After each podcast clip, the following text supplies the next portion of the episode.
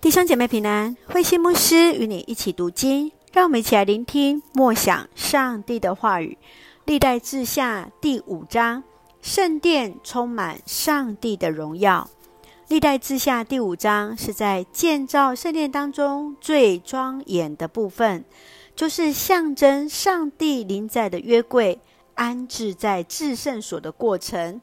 当上帝的荣光彰显在至圣所时，祭司都无法站立得住。让我们一起来看这段经文与默想，请我们一起来看第十四节。那时云彩充满圣殿，闪耀着上主的光辉，以致祭司无法继续主持礼拜。圣殿完成之后，所罗门王带领以色列长老族长，把约柜从锡安大道，从锡安的大卫城运进到了圣殿。当祭司立位人一起以各样的乐器来赞美上主时，上主的荣耀充满整个圣殿，以至于祭司竟然无法继续主持礼拜。每个人都亲身经历到上帝的同在。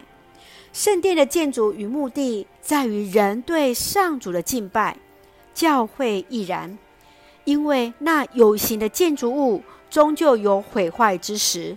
唯独清洁的心来敬拜，才能够蒙主所悦纳。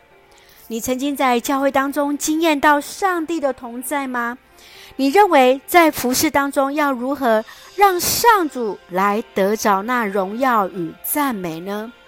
愿上帝来帮助我们，让我们守洁清心，来荣耀上帝。来敬拜上帝，来带领弟兄姐妹来亲身经验上帝的同在。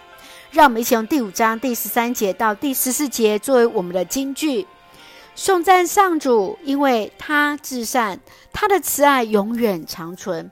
那时云彩充满圣殿，闪耀着上主的光辉。是的，让我们一起来颂赞上主，他的至善，他的慈爱永远长存。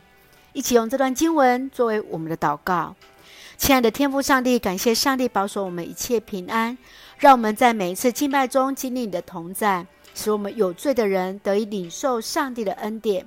求主怜悯，使我们以更谨慎的服侍态度，分别为圣地来服侍你。我愿主的名得着彰显，赐福我们所爱的教会与弟兄姐妹，身心灵都健壮，恩待保守我们的国家台湾有主的同在。赐福执政掌权者，满有上帝而来的智慧，使用我们成为上帝恩典的出口与众人的祝福。感谢祷告是奉靠主耶稣的圣名求，阿门。弟兄姐妹，愿上帝的平安与你同在，大家平安。